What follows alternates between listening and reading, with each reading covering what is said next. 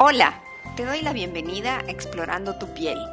Yo soy Virginia López Gamboa, especialista en medicina interna y dermatología clínica. Seré tu anfitriona en este podcast de entrevistas a médicos sobre temas relacionados con dermatología. A continuación, escucharás una charla muy amena con la doctora María Sol Pere Mateo. Ella es ginecóloga de la sección de patología vulvar en el Hospital Italiano de Buenos Aires. Conversamos sobre anatomía de genitales femeninos, la patología más frecuente de esta zona anatómica, cómo realizar el autoexamen y cómo prepararse para un examen ginecológico. Además, Hablamos sobre infecciones de transmisión sexual, vacunas para el virus del papiloma humano, que tal vez lo conoces como HPV, y finalmente tocaremos algunos temas relacionados a la estética del área genital femenina y sobre relaciones sexuales. Recuerda que este podcast promueve el conocimiento general sobre temas dermatológicos sin ofrecer tratamientos ni directivas clínicas específicas. Aquí vamos.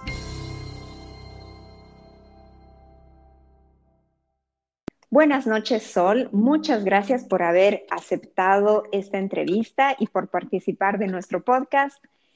¿Cómo, cómo te sientes? ¿Cómo has estado? ¿Qué tal, Virginia? Muchísimas gracias por la invitación. Estoy muy contenta de estar participando. Bueno, Sol, yo he escogido este tema, que es toda la patología de genitales femeninos externos, sobre todo de la región vulvar.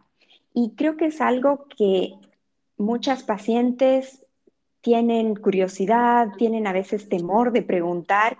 Y me parece que lo más importante para empezar es saber cómo es nuestra anatomía y qué es lo que deberíamos ver si decidimos hacer un autoexamen de la región vulvar. ¿Nos puedes contar un poco de eso? Sí, claro, por supuesto. Como vos decís bien, es algo bastante frecuente que, pregunta por ahí una paciente cuando viene a la consulta, que, tiene que ver con si, son normales, si su anatomía es normal, si lo que ellas ven es lo que habitualmente se ve en una mujer. Y lo primero que me gustaría remarcar es que no hay una vulva estándar. Nosotros esto es como una frase que usamos seguido porque la verdad es que hay muchas variaciones, así como hay muchas variaciones en otras partes del cuerpo, en la vulva en particular también. Así que es importante conocer la anatomía de cada persona, conocerse, hacer el autoexamen para saber lo que es normal en uno desde, desde que uno es pequeña, digamos, desde que uno empieza a desarrollarse y los cambios que van ocurriendo con la edad y, es, muy interesante también por ahí preguntar y no quedarse con la duda de, lo que es normal y de lo que uno consideraría normal. Cuando nosotros examinamos a, una vulva de una mujer, lo que, lo que vamos a encontrar es que está compuesta por distintas partes. Tenemos los labios externos, que son aquellos donde crece el pelito, labios mayores, hay unos labios más internos, que son unos rebordes, que esos son los que no tienen vello, en la parte superior está la pelotita que es el clítoris, que es una parte sumamente importante que tiene que ver con la sexualidad de la mujer. Y eh, después está lo que es la entrada hacia la vagina, que le llamamos introito, que mucha gente, a mí me gusta aclararlo porque muchas mujeres confunden lo que es la vulva de la vagina. Y esto que quede bien, vulva es la zona externa de los genitales, todo lo que les acabo de mencionar, y la vagina es lo que está hacia adentro de esta de esta entradita que recién hablábamos. Podríamos decir que la vulva es lo que yo puedo ver y la vagina es lo que se vería a través de un examen ginecológico, no la voy a ver naturalmente. Tal cual, la vagina está oculta, está hacia adentro. Y lo que se ve externamente, que uno se puede observar con un espejo sin ningún tipo de problema, se llama vulva. Muy bien. ¿Con qué frecuencia debería una mujer autoexaminarse? Mira, Virginia, la verdad es que no hay un parámetro de cuán frecuente. Yo creo que lo que tiene que ser es que sea algo habitual. Así como nos examinamos otras partes del cuerpo, uno debería eh, observarse con regularidad. Lo importante es empezar a examinarse desde pequeñas, que no hay que tener miedo, que es una parte más del cuerpo que nos pertenece. En esto no hay tabúes, la verdad es que uno debería considerarlo como cualquier otra región. Lo que yo te podría decir es que uno debería examinarse frecuentemente. No sé si tengo un parámetro para decirte exactamente cada cuánto, pero no tiene que ser esa cosa olvidada, oculta, que nos dé vergüenza, todo lo contrario. Uno debería examinarse frecuentemente.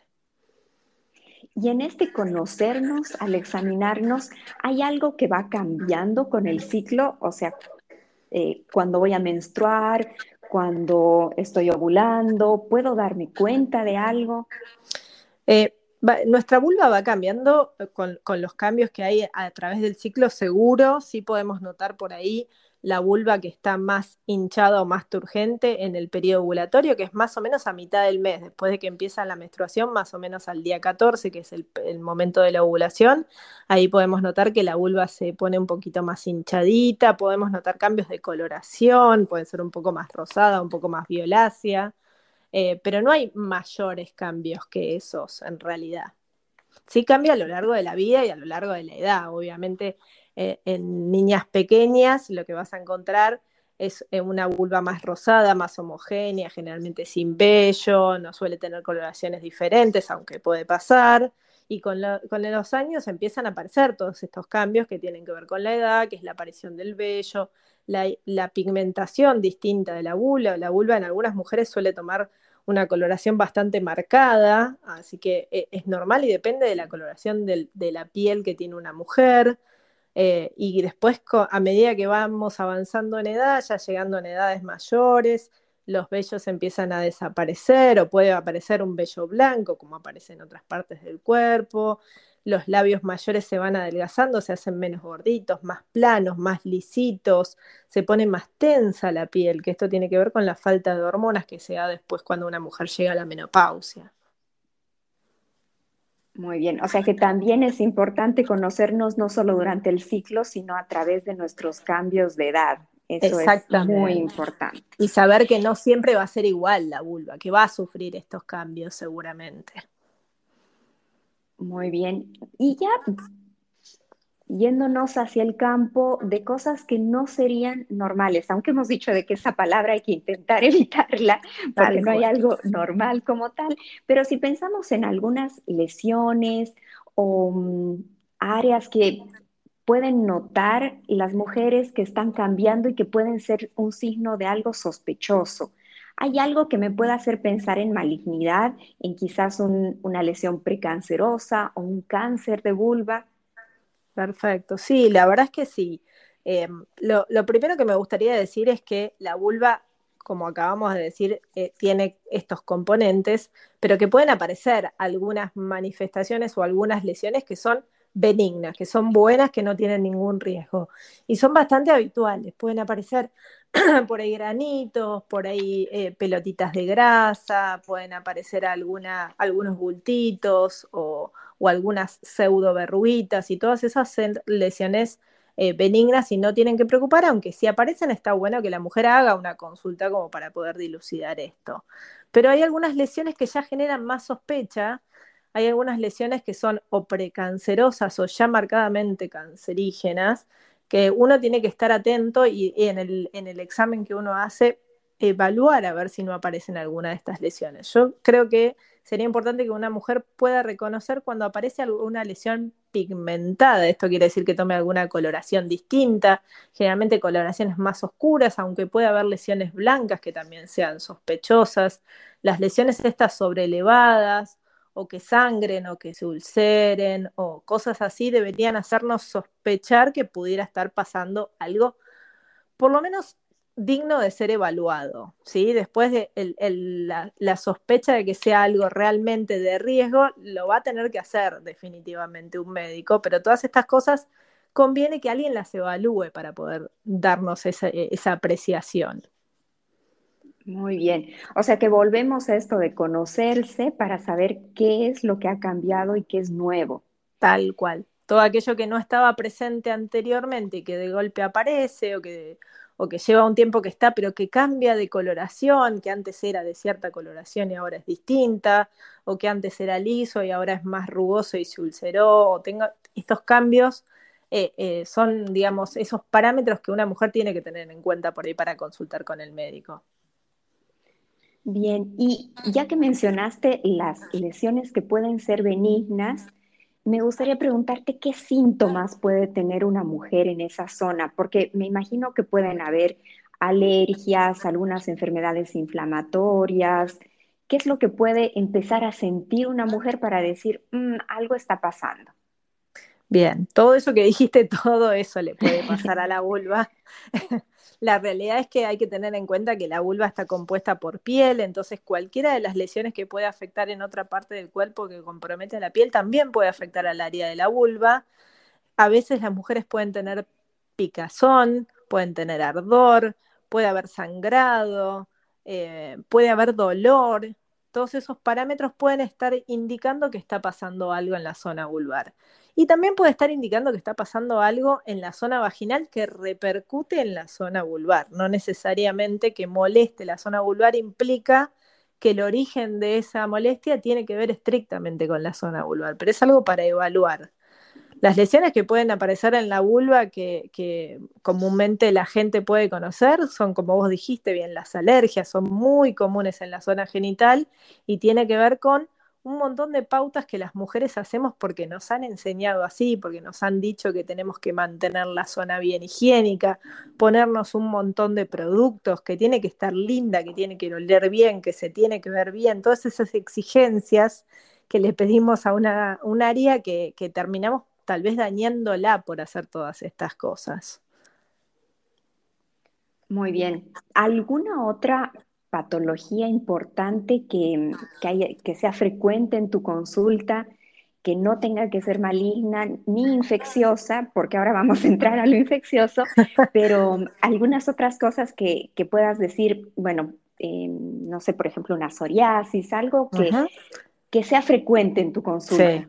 sí, te diría que por frecuencia, lo más común que afecta la zona de la vulva y por lo que más consultas de pacientes son principalmente las alergias. Eh, en segundo lugar, los problemas dermatológicos como eh, las dermatosis, que son como el líquen escleroso, eh, la psoriasis también puede afectar el área de la vulva. generalmente se da en, mujeres que ya saben que tienen psoriasis porque les afectó en otras partes del cuerpo y secundariamente puede tener compromiso en la vulva como primera manifestación en la vulva y está bueno que una mujer sepa que puede llegar a tener una patología que es dermatológica. Em, y después, bueno, como vos decías, hay otras lesiones que tienen que ver más con cuestiones infecciosas, pero te diría que esas son las más comunes que vemos habitualmente en la, en la consulta. Y respecto a las infecciones, eh, me imagino que las podemos dividir en las que son de transmisión sexual y las que no dentro de las que no son de transmisión sexual, ¿cuáles son las más frecuentes? Mira, las infecciones que repercuten en la vulva que no son de transmisión sexual generalmente tienen que ver con cuadros que son vaginales que repercuten en la vulva. Te diría que la más frecuente de todas es la, la vulvitis o la vulvovaginitis candidiásica, que es por la cándida, que es un honguito que vive dentro de la vagina de todas las mujeres, que Em, por cambios en el pH y en, la, y en la conformación de la flora de la vagina, aumenta en cantidad y una, una irritación, una inflamación, una picazón que afecta tanto a la vagina como a la vulva. Y vamos a encontrar que la vulva se va a ver colorada, va a estar inflamada, va a picar, se puede lastimar y esto puede darse en, episodios aislados o puede darse en algunas mujeres lamentablemente en forma recurrente y a veces necesitamos hacer tratamientos como para evitar esas recurrencias tan frecuentes. Esa te diría que es como la infección más común. Otras infecciones ya eh, me parece que tienen más que ver con la con, índole de transmisión sexual, que creo que, que es algo que las mujeres más apuntan cuando vienen a la consulta. Muy bien. Y, de esas, de las de, de transmisión sexual, ¿cómo se podría dar cuenta una mujer? ¿Tiene que estar directamente ligado al antecedente de una relación sexual o puede haber pasado un tiempo? ¿Qué le debería llamar la atención? Mira, te diría que la, infección eh, que tiene afectación en la vulva más frecuente de transmisión sexual es aquella dada por un virus que es el HPV. Eh, la manifestación clínica más común se da con verrugas. Aparecen estas verrugas características que tienen forma de coliflor, decimos nosotros, porque tienen como un tallo único de la que se desprenden como unas digitaciones que se parece a esta verdura, por eso le decimos así. Eh, y puede dar otras lesiones que son más, lesiones más planas, más pigmentadas, pero mucho menos frecuente que estas verruitas. Lo importante de esto es que la infección por HPV que produce condilomas, estas, estas lesiones son lesiones benignas que no tienen riesgo de malignización, que lo que tienen es capacidad de contagiar, entonces a veces, muchas veces terminamos haciendo tratamiento de estas verruitas para disminuir las posibilidades de contagio pero que no son una, patología que le dé realmente un riesgo a la mujer que la padece. Muy bien, sin embargo, em, e, e, existe la vacuna para el, para el HPV y creo que esto está dirigido para prevenir el cáncer de cuello uterino.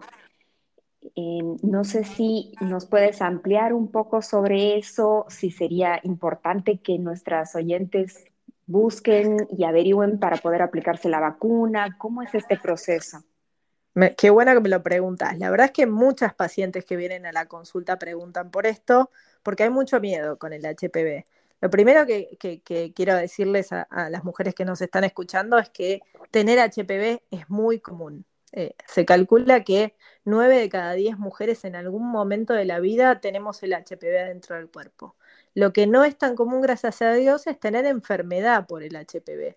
Y esa enfermedad se da porque nuestro sistema inmunitario nos defiende mal contra ese virus, que no pasa la mayoría de las veces. Por suerte, la mayoría de las veces nuestro sistema inmunitario nos defiende bien. Tenemos en el cuerpo el HPV, pero no producimos ninguna enfermedad, no nos enteramos que lo tenemos, ¿sí? Y en algún momento el sistema inmunitario es como que lo termina echando del cuerpo y no nos genera ningún problema. Pero en algunas personas pasa que estas defensas no funcionan, que puede ser algo transitorio, que no funcionan correctamente por un tiempo limitado y ahí es donde puede aparecer la manifestación, que pueden ser cualquiera de estas que hablamos. La realidad es que cuando hablamos de vacunas es como vos decías, Virginia, estas vacunas se crearon para prevenir algo muy grave que es el cáncer de cuello de útero.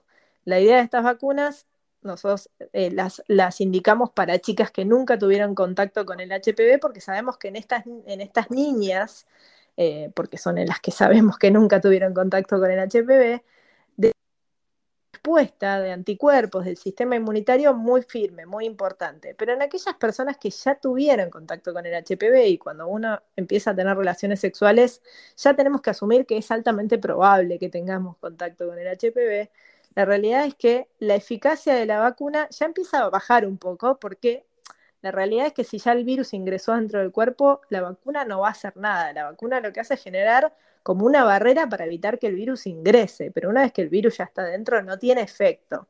Y la realidad también es que eh, las lesiones que se producen en la vulva son mucho menos frecuentes que aquellas que pasan en el cuello del útero. Entonces, la verdad es que la aplicación de la vacuna, el objetivo principal no sería prevenir enfermedades en la vulva, como vos decías anteriormente. Me parece que está más dirigido a una enfermedad mucho más grave que tiene que ver con el cuello del útero. Así también, aquellas que puedan acceder a la vacuna o que les interese, se sabe que la vacuna sigue siendo eficaz cuando vos la das después de que uno empieza sus relaciones sexuales o que haya podido tener contacto con el HPV, con lo cual, si uno puede aplicársela, la recomendación es que se la puedan aplicar, ¿sí? Pero que la realidad es que no es el objetivo final por la que fue desarrollada. ¿Se entiende? Sí, y creo que como para que quede claro, ante la duda, si uno no sabe si le corresponde o no aplicarse, lo mejor es hacer una consulta. Por supuesto. Y, en base a eso decidir, ¿no? Por supuesto. el esquema de la vacuna si quisieran, si tendrían que aplicársela. Si la paciente se la quiere dar. Mira, en nuestro país hay dos vacunas de HPV que en lo que varían es en cuánto de las variantes de HPV están incluidas dentro de la vacuna. Nosotros sabemos que hay 100 tipos de HPV distintos y de esos 100 tipos, 40 pueden infectar los genitales. Dentro de estos hay dos que son los más graves, que esas dos están incluidas en las dos vacunas que tenemos, que son el 16 y el 18. No es importante el número, pero lo digo como recordatorio nada más. Eh, y esas, eh, esas, esas dos variantes están incluidas en las dos vacunas que tenemos. Además de eso, hay una vacuna que, aparte de estas dos variantes, cubre otras dos variantes que son las que se asocian con verruguitas en la vulva, con condilomas, eh, que por eso se llama tetravalente, porque tiene cuatro variedades. La vacuna que tiene solamente dos variedades, la bivalente, se aplica una primera dosis, al mes se aplica una segunda dosis y una tercera dosis a los seis meses. Y la otra, en lo que varía es en la segunda dosis, o sea, el esquema sería eh, la primera aplicación, la segunda aplicación a los dos meses y la tercera aplicación es de nuevo a los seis meses. Hay una, hay una, ¿cómo decirlo? Hay un apartado por ahí que, que está bueno recomendarlo, que en niñas de menos de 15 años se pueden hacer esquemas de solo dos dosis, no hace falta dar tres dosis. Ah, qué interesante, eso es. Para mayores de 15, claro, para mayores de 15 años sí uno necesita aplicar las tres dosis para lograr una buena reacción, pero para menores de 15 años con solo dos dosis es suficiente para, para tener una buena respuesta. Perfecto. Muy bien, y pasando a otro tema dentro de las enfermedades de transmisión sexual, otras que además nosotros estamos viendo un aumento bastante alto en los últimos años, por ejemplo, sífilis. ¿En vulva hay lesiones que me puedan hacer pensar en esto? Sí, mira, la verdad es que sí, eh, no, nos pasa también desde la ginecología que estamos viendo en los últimos años un aumento muy marcado de eh, lesiones en vulva relacionadas a, esta, enfermedad, la sífilis, eh, que es otra de las enfermedades de transmisión sexual. La realidad es que sí, puede manifestarse en la vulva. Lo que tiene la sífilis es que la manifestación que puede dar es muy variada. es bastante difícil de, reconocerla solo por verlo. O sea, la realidad es que nosotros la llamamos, que vos ya lo sabés, pero los médicos en general le decimos la gran simuladora, porque las características clínicas, lo que uno puede ver cuando examina a una paciente que tiene sífilis, es muy variado y dependiendo de cuánto tiempo hace que se contagió, cuánto tiempo pasó, si recibió o no recibió tratamiento, las manifestaciones pueden ser muy distintas. Eh, lo importante es saber que cuando hay una lesión y uno lo sospecha, lo tiene que investigar sí o sí, sobre todo cuando hay conductas de riesgo en cuanto a las relaciones sexuales, porque es importantísimo hacer un tratamiento para evitar complicaciones graves a largo plazo, o sea que es una enfermedad que si uno no lo trata correctamente con los años puede venir en cosas muy graves y además para evitar el contagio entre parejas, para evitar que se siga diseminando. Bien, en vulva probablemente vería una lesión como una úlcera, como una afta indurada, ¿verdad? Sí. Eh, si fuese una primera infección por como una primera etapa. Es lo más común. La verdad es que eh, desde, desde nuestro lugar no vemos muy frecuentemente ese tipo de lesión, sino que vemos ya estadios más avanzados en esta época. O sea, solemos ver otro tipo de lesiones más comúnmente, pero eso es, digamos, lo más característico, lo que vos contás, esas lesiones ulceradas. Pero la verdad que nos está pasando que la gente no está haciendo la consulta oportuna cuando aparecen las lesiones, así que está buenísimo que lo, que lo comentes, porque es importante que si notan algo así, que consulten con el médico, porque es en la etapa donde uno puede hacer un tratamiento que es sencillo y evitamos cosas graves. Sí, nos pasa a nosotros también. Vemos con poca frecuencia la, infección inicial y sobre todo vemos etapas más avanzadas. Pero bueno, eh, si, descubren algo que, como decíamos hace un momento, algo que está fuera de lo que normalmente veo, hay que consultar. Eh, totalmente. Eh, bueno, otras enfermedades como gonorrea, clamidia, eso en general no va a tener una manifestación en vulva no. Mm, eso me imagino que para las oyentes hay que hablar un poquito más sobre que cambie el flujo, el olor. Exactamente. Tiene que ver más con las características del flujo y más que nada te diría Virginia que tiene que ver con la conducta que uno tiene cuando tiene relaciones sexuales, cómo se cuida, si la pareja, la realidad es que muchas mujeres te cuentan que por ahí sabían que la pareja estaba con una secreción en el pene rara, pero que no le dieron importancia, o que tenía un granito, o que se quejaba de que le molestaba, y la verdad es que no le dieron importancia en el momento, y después empiezan con alguna manifestación que, como vos decís, empieza como algo más, eh, algún síntoma más vaginal, por ahí una secreción de mal olor, o alguna molestia con las relaciones. Lo que pasa es que no suelen ser muy específicos tampoco los síntomas. Entonces, eh, atenta a estas cosas y cuídense con las relaciones sexuales, que creo que es lo más importante de todo esto que estamos charlando. Usen métodos de barrera, usen preservativo, que es lo que evita tener esta, este, este tipo de transmisiones de estas enfermedades. Exacto, no nos olvidemos de que más allá de prevenir un embarazo no deseado, previenen muchas infecciones y, es un método de barrera sencillo el uso del preservativo. Totalmente. lo tienen que exigir y pedir a sus parejas. Tal cual. Totalmente. Eh, bueno, Sol, eh, ¿qué tal si decido que hay algo que quiero consultar, voy a organizarme e ir a una consulta ginecológica o dermatológica por algo en vulva? ¿Cómo debería acudir? ¿Hay alguna preparación? Qué bueno que lo preguntes, porque no hay mucha gente que lo pregunte. La realidad es que cuando uno tiene que hacer un examen vulvar, la preparación previa te diría que es todo lo contrario. No preparen nada, porque suele pasar que las pacientes para venir a vernos eh, dicen, me voy a depilar a último momento para llegar y que esté perfecto. Y cuando llegan a la consulta uno ve que está todo irritado, todo rojo, lastimado por ahí por la depilación. Y es muy difícil a veces saber si esto ya estaba de antes o apareció por la intención de venir como muy prolijas y muy higiénicas a la consulta. La verdad es que lo otro que no recomendamos, no solo para la consulta, sino para la vida cotidiana, es no hacer duchas vaginales, no usar el bidet, ¿sí? Porque eso lo que genera es una hipersecreción de flujo, o sea, predispone a que produzcamos todavía más flujo y a las infecciones vaginales. Eh, entonces, no hay que hacer ningún lavado en particular.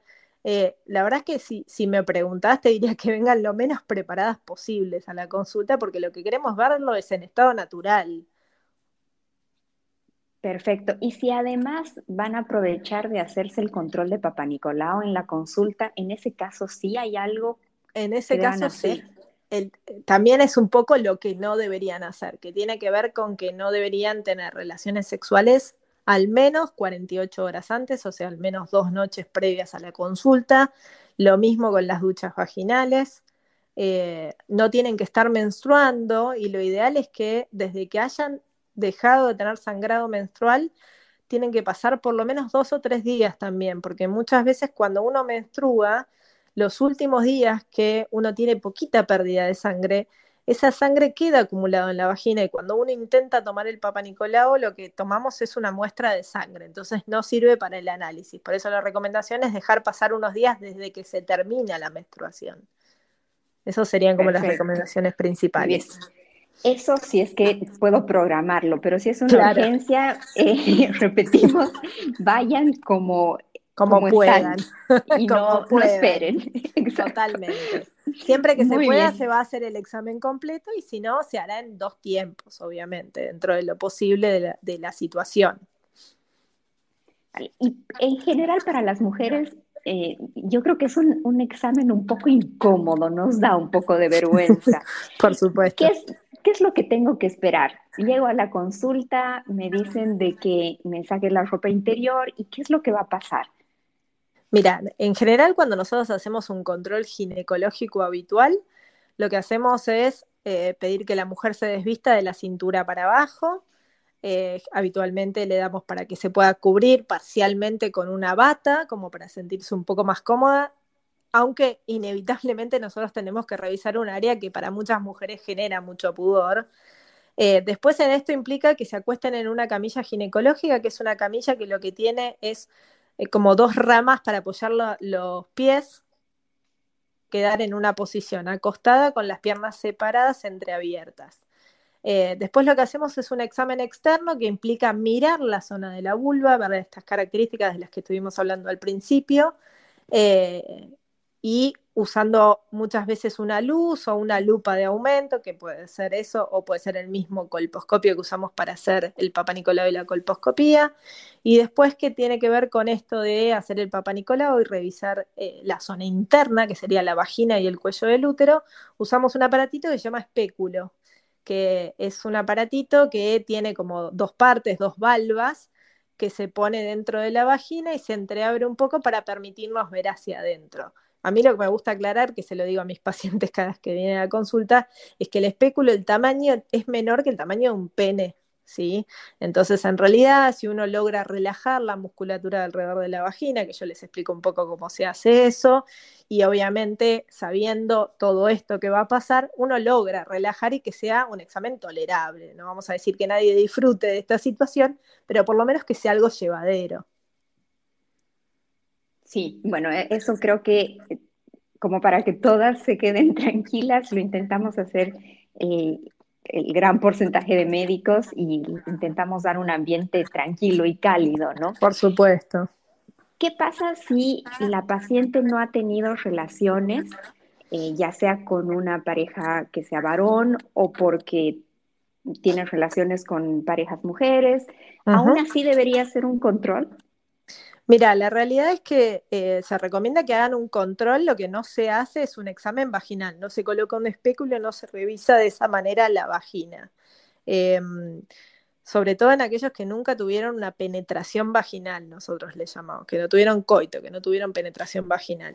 Em, para aquellas mujeres que tienen relaciones con mujeres, que nunca han tenido relaciones con hombres, como el riesgo de transmisión de enfermedades eh, sigue estando, o sea, el riesgo de padecer alguna enfermedad por HPV o tener problemas en el cuello del útero sigue estando, muchas veces hacemos el examen al acecho, se llama, sin la colocación del espéculo, poniendo un espéculo muy pequeño, que se llama espéculo virginal, para tomar por ahí una muestra del Papa Nicolau sin la necesidad de poner algo tan amplio, pero eso se mide en cada situación de acuerdo a los riesgos que tiene cada paciente pero se intenta hacer de esta manera para obviamente no invadir, pero sí se recomienda hacer el examen externo, la evaluación, aparte recuerden que hay que hacer el examen mamario, que también forma parte del examen ginecológico. Bien, o sea que vamos todas a hacernos un control. Al final todas tenemos que ir, se llama. Exacto, ese es el mensaje. bueno, te voy a cambiar radicalmente este tema y vamos a ir un poco hacia la parte más cosmética y estética. A mí me suele pasar que algunas pacientes me cuentan que porque tuvieron alguna molestia, algún, algo, eh, se han puesto cremas, lociones o han utilizado jabones que no son aptos para esa zona pero no es fácil saber cuáles o cómo. Claro. ¿Qué líneas generales deberíamos tener para decir esto lo, aplico en la zona genital o no? Claro, no, está perfecto. De hecho, hablamos muy poco de esto, me parece. Lo que hay que tener en cuenta eh, en el área genital es que no necesita una higiene particular. Uno no debe hacer lavados genitales frecuentes porque no lo necesita el área y en general lo que pasa es que nos generamos un problema hacer eh, lavados en exceso. Siempre que lavamos la zona genital se recomienda no más de una vez por día cuando hacemos el lavado general del resto del cuerpo. Eh, no necesitamos hacer lavados internos, la higiene es de la vulva, no necesitamos hacer lavado de la vagina y siempre con jabones que tengan un pH parecido a la zona. ¿sí? O, o jabones con un pH neutro o, lo más alcalinos posibles, porque es, digamos, aquellos jabones que menos afectan eh, la barrera que tiene la zona para evitar infecciones y que no nos genera eh, eh, otros problemas que tienen que ver con las alergias o esas cosas. Así que lo que recomendamos es eso, jabones suaves, jabones con pH neutros o alcalinos, ningún jabón astringente, ningún antiséptico local, no hay que usar perfumes en el área, que también es algo que es bastante habitual. Em, tratar de evitar el uso del bidet, es una zona que no está preparada para estar constantemente humedecida, mojada, que cada vez que la lavamos le sacamos la barrera de sebo cutáneo que tenemos, esa grasita que cubre la piel que nos protege. Con lo cual es un poco, eh, por ahí dejar a la vulva un poco en paz, sería mi recomendación principal. me gusta la frase. y lo otro que también me gusta aclarar es que, como dije antes, la vulva está compuesta por piel y como humectamos el resto del cuerpo, también necesitamos humectar la zona de la vulva. Así que pensemos en humectantes para la zona genital que sean eh, lo más lo más eh, hipoalergénicos posibles, aquellos que tienen contenido con glicerina, eh, generalmente son más confortables y son mejores tolerados en la zona. Em, un poco eso, ¿no? Bien, y sobre lubricantes, Sol, algo que se deban fijar cuando quieran comprar alguno. Tenemos lubricantes de base acuosa, o sea, base de agua, y lubricantes de base oleosa o a base de aceite. Siempre cuando uno piensa en un lubricante, lo que mejor lubrica son aquellos que son aceitosos, de base oleosa. Muchas veces hay muchos eh, de, que uno puede ir y comprar en la farmacia, hay bastante oferta al respecto. Lo que tienen que tener en cuenta es que esos lubricantes no se pueden utilizar con el preservativo, porque tienen riesgo de romper el preservativo y ahí pierde ese efecto de barrera que tiene el preservativo. Entonces, para aquellas mujeres que utilizan el preservativo como método anticonceptivo, como método de barrera para las infecciones, siempre tienen que preferir los lubricantes de base acuosa. Con respecto a aquellas mujeres que tal vez tienen otros métodos o que tienen una pareja estable y que ya están testeados y que descartaron infecciones, nosotros en general en ginecología recomendamos los de base oleosa porque suelen ser mucho más lubricantes, eh, haciendo, remarcando este punto, o sea, suelen ser mejores como lubricantes en la relación sexual y lo que tienen de bueno también es que eh, no suelen ser, no, no, no se absorben tan rápidamente, entonces nos permiten extenderlo en el tiempo de la relación, en el tiempo del coito y que sea agradable durante toda la relación y no tener que estar como reforzándolo a cada rato. Sí, ese, esa diferencia me parece muy importante, sobre todo en relación al uso del preservativo, ¿no? Porque nunca nos explican ni nos enseñan esos detalles. Tal cual. Y al final de cuentas estamos insistiendo en el uso del preservativo, pero tal vez le quitamos función usando un lubricante inadecuado. Por supuesto. Eso y además eh, la realidad es que tenemos que tener en cuenta que muchos de estos lubricantes nos venden, los productos nos venden que nos den una sensación de calor y de frío, y eso termina siendo súper irritante. Entonces traten de buscar el lubricante más tranquilo posible, no le pidamos al lubricante lo que tenemos que buscar con nuestra pareja, ¿no? Sería un poco el punto también. Súper. Y si hay alguna paciente que tiene alergia al látex, ¿existen preservativos que no tengan látex o algún, alguna crema que tenga que ponerse antes, algo respecto a eso? No, sí, eso eh, averigüen bien en, las farmacias porque hay, varias marcas de preservativos que no son de látex, especialmente para las alergias al látex.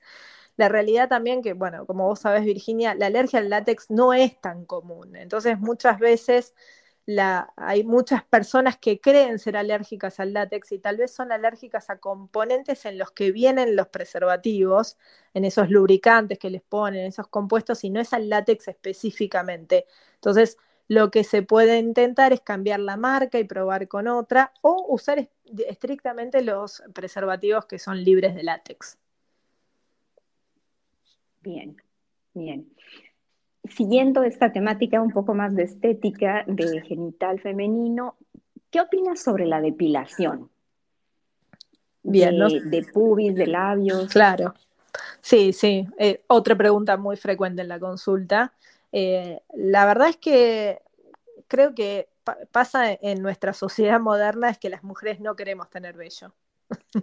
Casi que solo queremos tener vello en la cabeza y en ninguna parte más del cuerpo. Em, no, yo eh, creo que em, si uno tiene que decir es si podés no depilarte, mejor, ¿sí? que es lo más sano y lo más saludable para el área, pero creo que hoy en día sería como medio eh, ilógico y un poco utópico pedirle a la gente que no haga esto, porque ni siquiera nosotros como mujeres lo hacemos. Em, creo que la recomendación principal en cuanto a la depilación es que eh, uses el método que uses, trate siempre de dejar un poco de vello en la zona de los labios, como para que sea un mecanismo de barrera entre la ropa y el roce y la piel de la vulva y que permita cierto paso de aire. Eh, el resto de la zona, la ingle, el monte de Venus, que es la parte de arriba donde está el pubis y todo esto, es un sin mayor problema, pero en la zona de los labios, por lo menos desde patología vulvar, siempre recomendamos tratar de dejar un poco de vello como para que actúe como de colchón, para evitar, digamos, todas estas fricciones. Y de acuerdo a los métodos, en realidad, digamos, todos los métodos tienen sus pros y sus contras. Creo que en eso eh, te diría que, hoy en día uno de los mejores métodos eh, es la depilación láser, porque es la que, digamos, bien hecha y en manos, en manos formadas, eh, es un método que, que cuida mucho nuestra piel. Así que sería un poco esa la recomendación.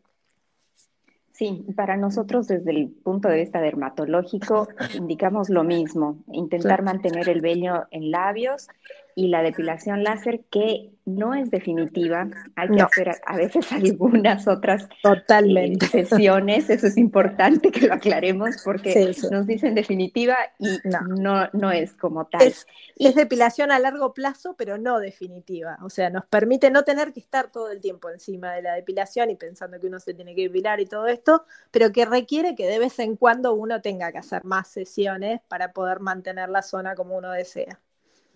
Exactamente.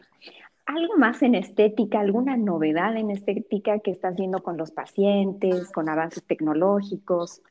Mira, hay mucho de eso y hay mucho en discusión. Eh, la verdad es que, la estética en la zona genital tiene eh, una connotación bastante negativa. Quiere decir que hay mucha gente como muy enojada con lo que tiene que ver con la estética de la zona genital. La realidad es que hay un montón de procedimientos estéticos de los cuales eh, la gran mayoría eh, suficiente científica de que, no, de que sean seguros y que no vayan a generar un problema en la salud de la mujer y en su sexualidad, con lo cual creo que la principal recomendación es siempre que ustedes quieran o piensen en una, en una estética para la zona genital y sobre todo cuando tiene que ver con procedimientos o con bien que, que, investiguen y que le pregunten bien a su médico sobre cuánta evidencia hay de que realmente sean seguros y que no vayan a tener consecuencias. Hay algunos procedimientos que en la mujer generan que haya dolor, que sea un dolor crónico y que sea difícil de tratar. Eh, muchas mujeres vienen pidiendo cirugías cuando realmente no lo justifican, no lo necesitan y tienen más que ver con malas experiencias en relaciones sexuales con, con, personas que fueron despectivas en comentarios y no tienen que ver realmente con que haya alguna modificación anatómica fuera de lo habitual o fuera de lo que está acostumbrada. Me parece que lo importante de todo esto es, hay un montón eh, y si están interesadas antes de tomar cualquier consulta, investiguen, averigüen bien, consulten con, con el médico sobre qué es lo que realmente es válido, qué es lo que es realmente seguro y qué es lo que realmente no les va a traer un problema el día de mañana. Y me gusta y vuelvo a la frase que dijiste hace un momento, que lo mejor para la vulva es dejarla en paz. Totalmente. Y, aprender a conocernos y a querernos dentro de las variaciones, que no son las variaciones que vamos a ver en revistas o en películas, porque nuestra forma natural es nuestra, ¿no? Totalmente de acuerdo. Bueno, Sol, me encantó charlar contigo. No sé si hay algo que no te he preguntado y que quieras comentarlo ahora, que quieras sugerir, dejar como un mensaje último a nuestros, nuestras pacientes. Oh, creo que un poco como, como cerrando todo esto que hablamos es eh, miremosnos, eh, sepamos eh, cómo somos para poder saber qué es lo que es normal en nosotros qué es lo que encontramos que por ahí cambió y que puede llegar a ser algo anormal o algo que no debería estar ocurriendo. Siempre eh, consulten con el médico de lo que encuentren y que no les parezca normal. Eh, y siempre que tomen alguna, alguna decisión de riesgo, piensen en lo que pueda estar pasando y no duden en hacer una consulta temprana para tratar de evitar que esa, ese riesgo sea muy grande y que el día de mañana les, traiga un problema mayor. Quieran a sus vulvas, cuídenlas, las va a acompañar toda la vida. Es una parte más del cuerpo, así que no lo tomen como un área prohibida, normal, que no tiene que ser visto, de lo que no tenemos que hablar. Eh, y acá estamos para que nos consulten. Hay, hay mucha gente interesada en, en responderles preguntas y, poder ayudarlas a, saber que lo que les está pasando eh, es normal o que puede necesitar un tratamiento y que, y que las podemos ayudar. Perfecto. Bueno, Sol, ha sido una muy linda charla. Creo que de esto podríamos seguir, pero es momento de descansar. Para nosotros ya es casi las 10 de la noche. Así que, em, bueno, un saludo y nuevamente muchas gracias, Sol. Muchísimas gracias, me encantó y bueno, eh, siempre un gusto hablar. Adiós. Un beso. Chao, chao. Gracias por habernos escuchado hasta el final. Si te quedaron dudas, puedes escribirnos o consultar a tu profesional más cercano. Si te ha gustado, no te olvides de seguirnos y ayúdanos con la difusión para que la información llegue a más personas que puedan necesitarla. El arte de portada es un diseño de Alejandro Anse. La música está a cargo de Ariel López y el sonido y edición vienen de la mano de Pablo Amara, mi esposo que también es médico pero que me apoya en esta aventura sonora. Te espero en el próximo episodio y no te olvides de usar protector solar hoy. Adiós.